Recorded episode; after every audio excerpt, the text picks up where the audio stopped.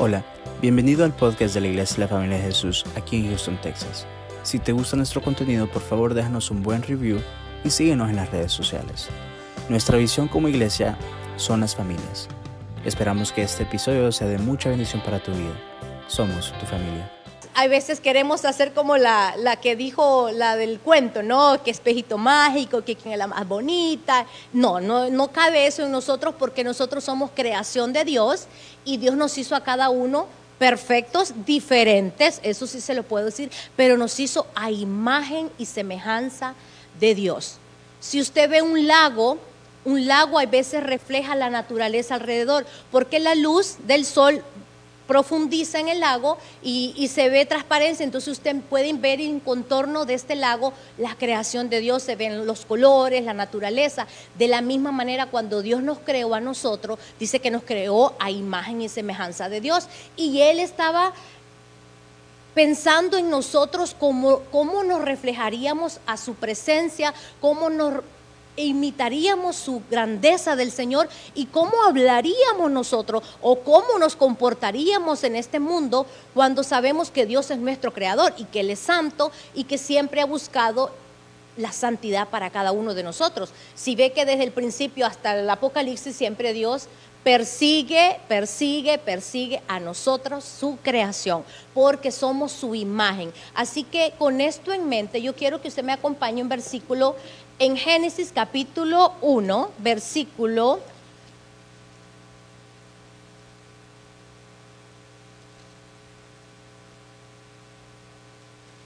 versículo 28.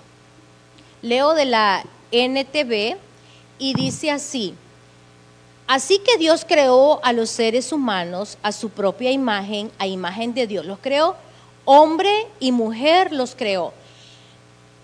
La familia viene de esta creación. Dios en su plena misericordia, él, quiso que el hombre y la mujer fuéramos a una manera de reflejar o de multiplicarnos, porque eso es lo que nos dijo, id y multiplíquense, hombre y mujer. Siempre en el plan de Dios estaba la familia, siempre en el plan de Dios estaba la creación y la multiplicación. Así que nosotros como seres humanos reflejamos la creación del Todopoderoso. Así que Dios piensa en la familia de una manera muy hermosa, como le dije, como cuando ese lago refleja la naturaleza y de esa manera Dios piensa en la familia, que nosotros como familia reflejemos el amor de Cristo. ¿Y qué pasa? Bueno, pasa de que el pecado entra y entonces ese espejo que usted y yo nos vemos en la imagen de Cristo ha sido opacada por el pecado. Ha sido, como le puedo decir, una manera de que ya no nos vemos de la misma manera porque el pecado ha venido a causar terribles daños en nuestra vida. Y la familia ha venido a ser también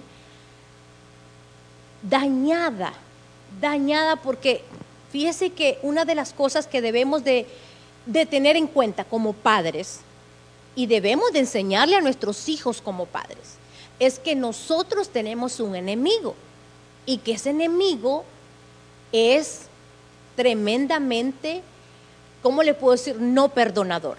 Él va a tirarle a toda consecuencia. Y a veces tenemos miedo o quizás no queremos entrar en estos detalles con nuestros hijos y de decirles que hay un enemigo que nos persigue porque realmente Él persigue la unidad de la familia, Él persigue los matrimonios para que hoy en día hayan jóvenes desatinados, hoy en día hayan jóvenes que no tienen propósitos en su vida, que no tienen visión, que no conocen. Es más, le puedo decir que hay jóvenes que hasta esta fecha y son hijos de creyentes, han crecido en hogares cristianos y usted les pregunta, eh, ¿sabes la historia de, de, tal historia de la Biblia? Y ellos dicen, no, no me la han contado. Y yo digo, wow, ¿cómo que no me la han contado? Y estamos hablando de jóvenes que están creciendo en el, en el hogar cristiano. Y yo estaba meditando tanto en esto porque yo decía, wow, ¿cómo puede ser posible que nosotros los padres no estemos haciendo la tarea correcta con nuestros hijos?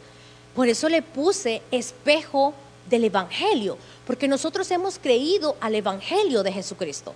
Aunque Satanás vino a empañar la, la imagen que nosotros debíamos reflejar, pero Jesucristo vino también, déjeme decirle, a darnos vida y a transformar todo eso en una nueva vida. Y por medio de Jesucristo, por medio de la salvación, por medio de la resurrección de Jesucristo, nuestra familia hoy pueden tener un una salvación segura en nuestras casas. Mi esposo mencionaba hace un momento, él decía, Jesús mandó en Mateo 28 a ser discípulos. Y yo decía y pensaba, ¿por qué no hacemos discípulos en nuestros hogares? ¿Por qué no empezamos con nuestros hijos a formarlos en el carácter del Evangelio de Jesucristo? ¿Por qué nosotros hoy en día hemos descuidado la tarea como padres de mostrarles a nuestros hijos la verdad del Evangelio? Y es que la verdad del Evangelio es la única herramienta que nuestros hijos van a tener para ser libres. Y usted me pregunta, bueno, es que eso se enseña ya cuando tienen una cierta edad, que ellos comprenden. Fíjese que yo crecí en un hogar cristiano y a la edad de 12 años, eh, bueno, me presentaron al Señor Jesucristo como mi Salvador, siempre y cuando yo me recuerdo que cuando a uno lo presentan en la congregación, los padres hacen un voto y se comprometen a presentarnos a nosotros, a nuestro Señor Jesucristo como el único Salvador. Y yo a los 12 años empecé a crecer en la palabra del Señor eh, de una manera bien religiosa, de una manera donde me enseñaban la Biblia de una manera que usted no tiene idea. O sea, era como que si no te aprende la escuelita dominical, o sea, a ver qué hiciste, a ver dónde estuviste, seguro estabas jugando.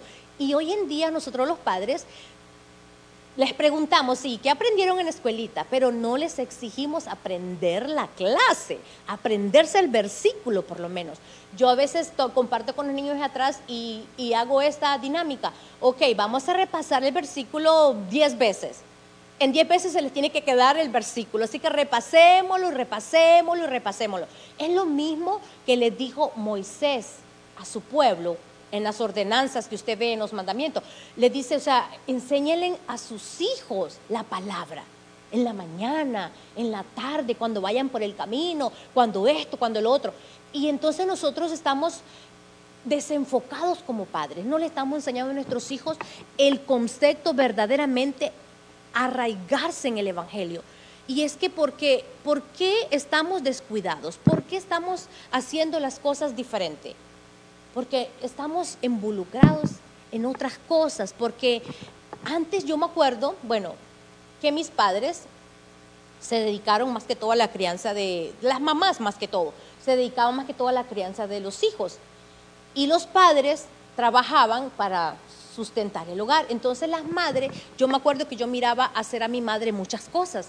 Y con decirle que una vez, cuando yo tenía que 10 años, yo me recuerdo perfectamente yo estaba con un dolor de muela que ustedes no tienen idea. Nosotros vivíamos en el campo. Para ir al pueblo a sacarme esa muela teníamos que esperar que el camión viniera y que me llevara y todo el, el trayecto. Pero yo me acuerdo que mi mamá era una mujer de fe. Me dijo, ven para acá, vente, arrodíllate ahí y vamos a orar y cree que el Señor te va a sanar. Y entonces yo me acuerdo que yo me arrodillé y yo hice una simple oración una simple oración. Le dije, Señor, sé que eres mi salvador, sé que tienes poder para sanar, así que yo creo que me puedes sanar. Mire, inmediatamente la muela se sanó. Quizás usted me dice, ah, es un cuento, cuento de historia, eso que, de esos que no existen casi ahora. Quiero decirle que si nosotros arraigamos la palabra del Señor en el corazón de nuestros hijos, esa fe van a tener ellos, de creer que Jesucristo sigue haciendo milagros, sigue sanando, sigue levantando, sigue restaurando. Y entonces nosotros ahora en día hemos, hemos descuidado estas funciones esenciales en nuestros hijos. Una de las cosas más esenciales que debemos enseñarle a nuestros hijos es a orar.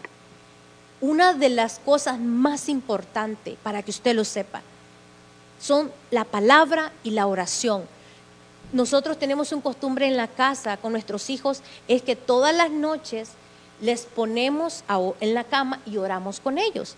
Y uno de ellos llama varias veces necesito que vengan a orar por mí. A veces estamos nosotros haciendo nuestras cosas ya para buscar la cama. Necesito que vengan a orar por mí. Y ve, hasta que no llegamos arriba y les oramos, ellos no se quedan tranquilos.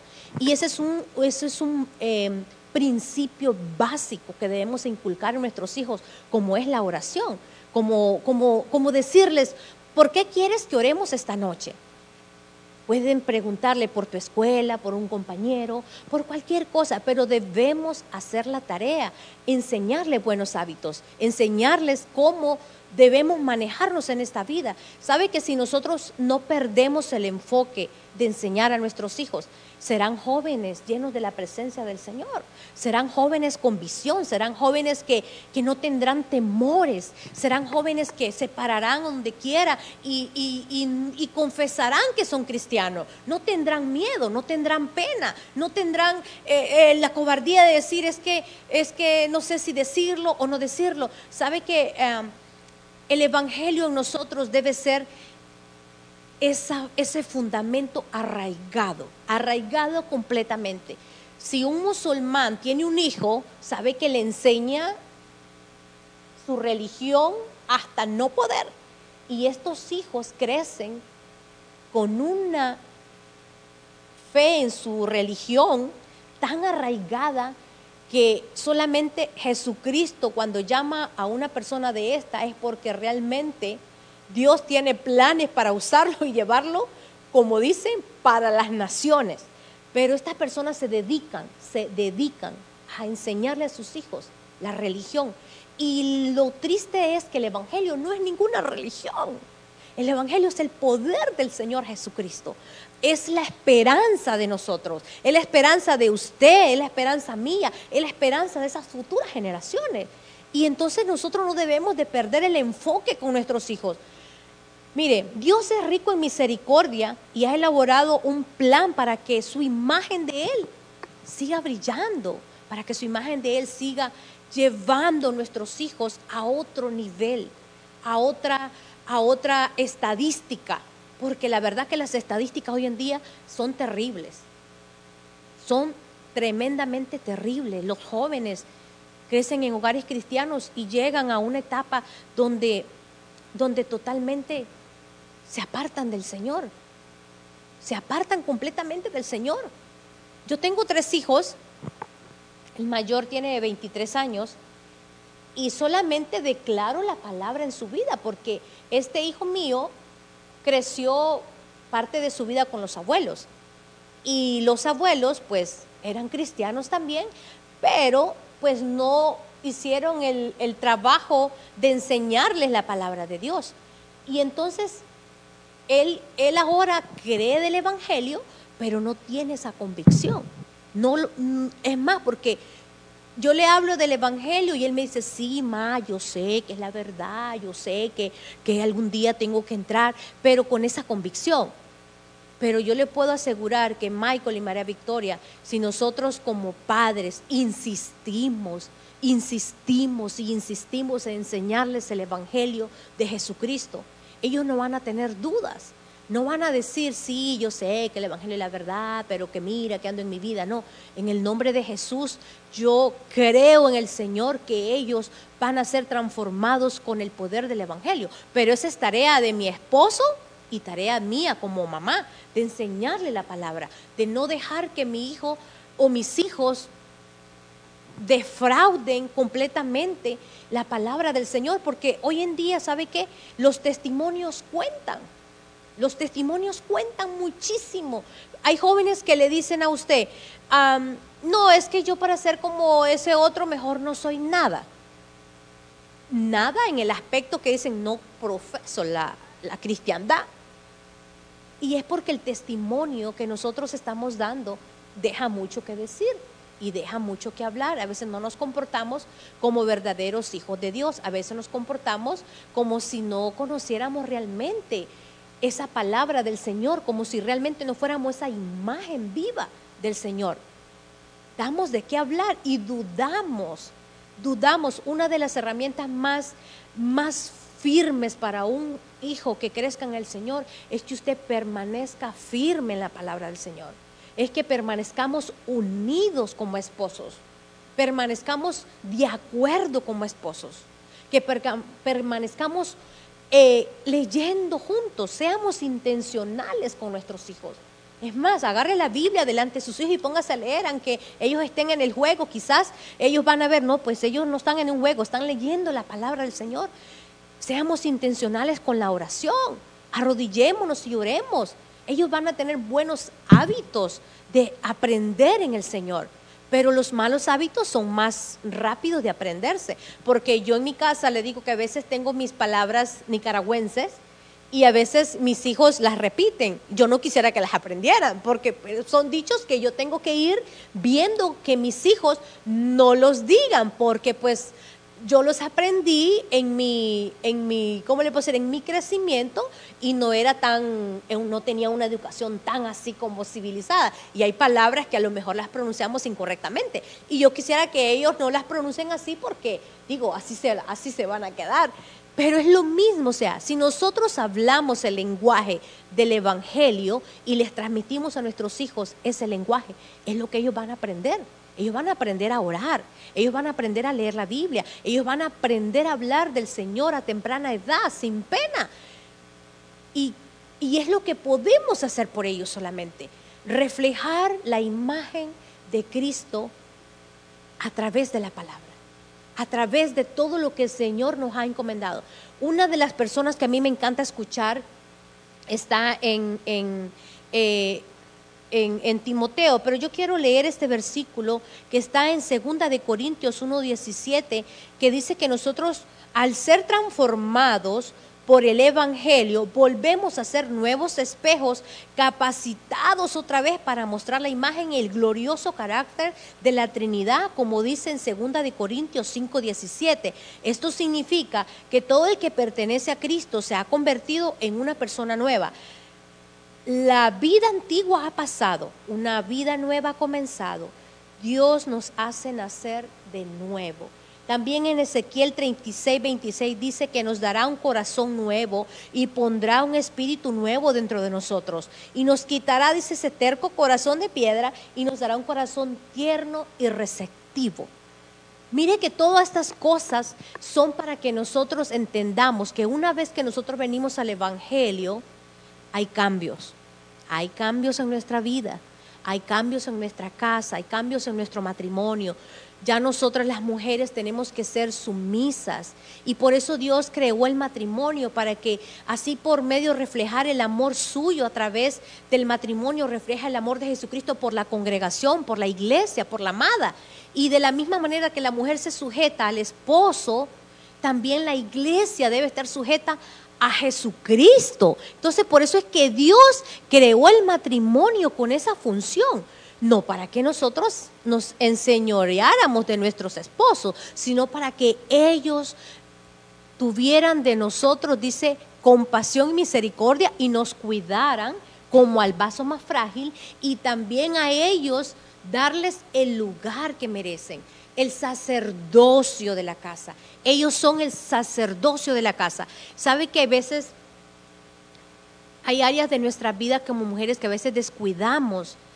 y a veces tratamos de hacer cosas que, realmente el esposo las debería de hacer, por lo menos como pintar un mueble.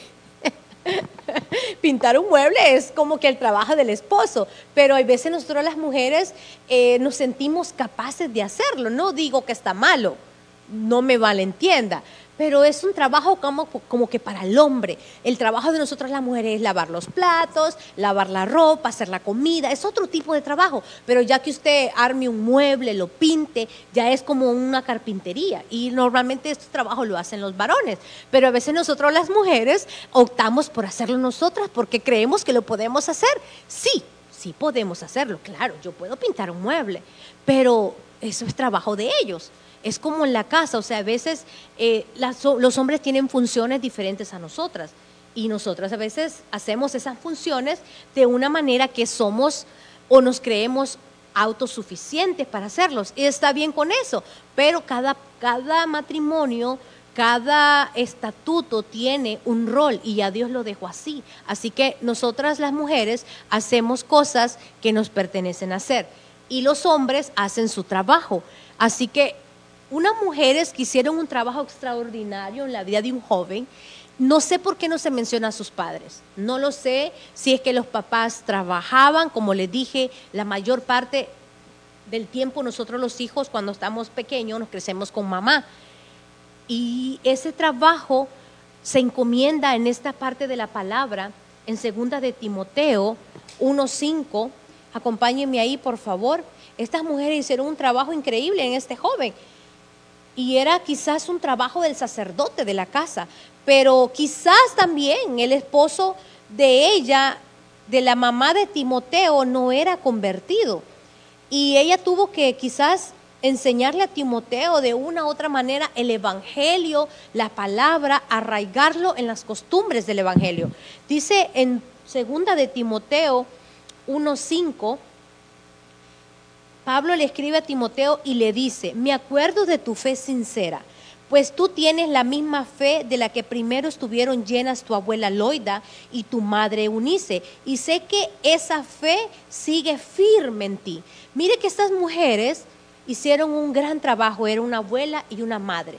Criando a un joven o a un niño, puedo decirle, desde pequeño le enseñan la palabra. Desde pequeño instruyen a Timoteo en el poder del Evangelio. Le enseñan a Timoteo cómo caminar en la fe, cómo tener una fe genuina, cómo tener una fe auténtica, cómo tener una fe donde llegue a la universidad y diga y responda con, con toda claridad, soy hijo de Dios, reconozco que Jesucristo es mi Salvador. Yo creo que eso es la fe que debemos infundir en nuestros hijos, que tengan esa convicción que tuvo Timoteo. Era una fe, dice, no fingida. ¿Y qué es una fe no fingida? Yo creo que una fe no fingida para mí sería cuando los hijos crecen en el, en el círculo del Evangelio o en la fe del cristianismo y nunca se apartan, siempre están dispuestos a pelear la buena batalla de la fe. Para mí eso sería una fe no fingida. Yo, yo, yo somos, de mi familia somos 11 y todos conocemos del Evangelio. Pero hay dos hermanas mías que tuvieron una fe no fingida. Yo digo, bueno, ¿será que mis papás a unos les enseñaron de una manera y a otros no? No, sino que a veces nosotros los jóvenes tendemos a apartarnos de las, de las costumbres que nos enseñaron nuestros padres. Y, y fíjese que yo crecí en un ambiente bastante legalista. Y yo me acuerdo que llegué a una edad de que yo quería hacer las cosas que a mí me habían prohibido hacer. Por lo menos como ah, bailar, una comparación como oír música del mundo. Hoy Dios, yo nunca pude escuchar una música del mundo cuando yo estaba pequeña, o mucho menos bailar. O sea, era como que, no, hombre, me mandaban a los leones, creo. La cosa es que eh, mis hermanas, la que está menos que yo y la más grande que mí, yo soy en medio, ellas tuvieron una fe no fingida. Doy gracias a Dios por sus vidas porque la verdad, ellas crecieron en el Evangelio y ahí se han mantenido hasta el día de hoy. No han dudado, no han tenido curiosidad por, por experimentar esas cosas, que yo creo que cada quien trae su carácter. Y nuestro deber como padres es enseñar a nuestros hijos, pero no tampoco hacerlos clon. A veces cometemos errores de clonarlos y yo quisiera que, que quizás sean igual que yo. Y no es verdad llegará un momento en que ellos sí van a tener convicción de su fe, pero van a ser diferentes a usted, van a ser diferentes a mí. María Victoria va a ser diferente a mí, o es diferente a mí desde ya. Desde ya veo cosas en ellas que yo no, no, las tenía cuando era pequeña. Entonces, no podemos hacer a nuestros hijos clones, sino solamente enseñarles a que deben de seguir la verdad del Evangelio y a tener una fe no fingida para que se defiendan en este mundo, porque mire, hoy en día estamos, estamos tan, tan, ¿cómo le puedo decir? Tan peleando este campo. La verdad, yo veo las cosas y ahora más que nunca yo siento que es cuando nosotros los padres debemos de levantarnos de verdad a pelear, porque es un campo de verdad que está totalmente minado. Mis hijos me hacen preguntas no les digo que es pecado, solo me preguntan, eh, mami, ¿puedo escuchar esta canción? Y yo les pregunto, y esa canción le da gloria y honra y adoración al Dios que nosotros adoramos. Y se quedan meditando y me dicen, no, no le da adoración. Entonces, si tú piensas que no le da adoración al Dios que nosotros adoramos, ¿tú crees que sería correcto que la escucháramos? Ellos responden de la manera, se quedan pensando y responden, pues no. Y no les digo que es pecado, porque una de las maneras que yo me crecí fue que para mí todo era pecado. Todo era pecado. Mis padres me crecieron de esa manera y no es que los esté tampoco condenando, no, simplemente era su costumbre y era el legado que habían aprendido de sus papás, entonces ellos lo inculcaban, pero yo ahora con ellos quiero ser eh, más espontánea, yo quiero serme, ¿cómo le puedo decir?, tener más astucia, en vez de decirle que es pecado porque un día van a tener curiosidad de hacerlo, yo quiero decirles que mejor se ponga, los pongo a meditar. Si tú piensas que al Dios que nosotros servimos le gustaría que hicieras esto, piénsalo y respóndeme. Ellos se quedan pensando y, dicen, no, pues la verdad que no. Entonces, no es prohibir, sino solamente decir a nuestros hijos, ¿crees que es correcto hacer esto? ¿Crees que el Dios que nosotros adoramos le gustaría que lo hicieras? Ellos van a meditar en esto. Y eso es la manera que debemos inculcar a nuestros hijos, a tener esa fe no fingida, como la tenía este Timoteo. La verdad que hoy en día la labor de padre, familia es bastante, bastante, bastante fuerte. Yo creo que ahora más que nunca necesitamos eh, en nuestras iglesias, en nuestros hogares, yo creo esa palabra que decía Moisés, que debemos tener el valor, debemos tener la valentía de levantarnos en fe enseñarle a nuestros hijos el valor que tiene el Evangelio de Jesucristo, el valor que tiene, porque es un valor incalculable que nosotros hoy estemos aquí de verdad teniendo principios bíblicos todavía. Eso es un valor incalculable. Y que nuestras generaciones que vienen atrás sigan el legado de que hemos conocido la verdad del Evangelio y que somos espejos para este mundo, que somos el reflejo del Señor Jesucristo para llevar las nuevas a aquellos que lo necesitan. Y empezando en casa sería una de las más extraordinarias metas como hijos de Dios. Discipular a nuestros hijos con tanto esmero para que ellos disipulen a sus hijos que van a tener, para que sus hijos disipulen a sus hijos y para que eso sea, ¿me entiende?, propagación. Porque ¿qué pasa si nosotros hoy en día perdemos la batalla en casa? Nuestros hijos van a crecer sin conocer realmente el significado del Evangelio de Jesucristo. Van a parecer que va a parecer para ellos locura. En este tiempo que estamos es peligrosísimo que ellos se puedan desviar fácilmente cuando tenemos acechanza por todos lados. Le digo por todos lados porque ya no se trata solo de las redes sociales se trata de los compañeros de la escuela, se trata de lo que escuchan de la escuela, se trata de lo que están oyendo cuando van por el camino, cuando están en la tienda, cuando vamos al supermercado. Ya no se trata de que a veces estamos quizás por las redes sociales diciendo, no es que por ahí, por ahí. No, ya no se trata solamente de ahí. Claro que es una gran influencia, pero no se trata solamente de las redes sociales, se trata de todo el contorno que vivimos se trata de todo el incontorno que vivimos. Nuestra tarea como padres es seguir peleando para que nuestros hijos crezcan en una fe no fingida como la tuvo Timoteo, que fue un gran siervo del Evangelio y llevar las noticias. Hasta el día de hoy nosotros nos seguimos aferrando al Evangelio que Timoteo de cierto modo transmitió a las naciones. Si vamos y hacemos discípulos en nuestra casa, se van a multiplicar y va a ser, como dijo el Señor Jesús, me van a ser testigos por todas partes que vayan. Si nuestros hijos hoy aprenden realmente el valor del Evangelio, van a ser multiplicados por el mundo entero.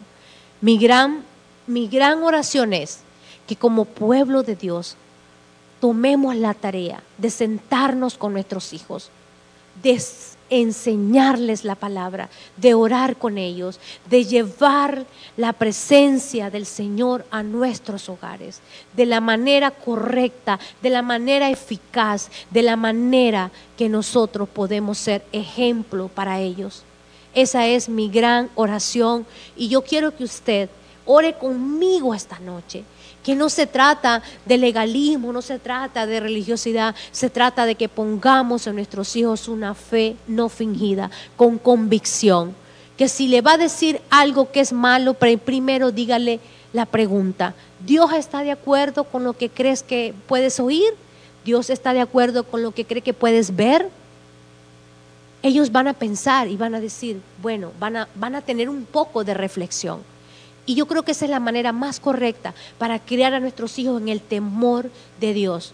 Porque cuando si los crecemos con religiosidad, van a llegar un momento de que van a querer experimentar las cosas que nosotros prácticamente les hemos escondido. De esa manera, le puedo decir, escondido. Porque es que un día van a abrir la puerta del closet y se van a dar cuenta que hay muchas cosas escondidas. Entonces hay que mostrarles la verdad del Evangelio a nuestros hijos para que sean completamente libres. ¿Estamos de acuerdo, iglesia? Nos paramos y oramos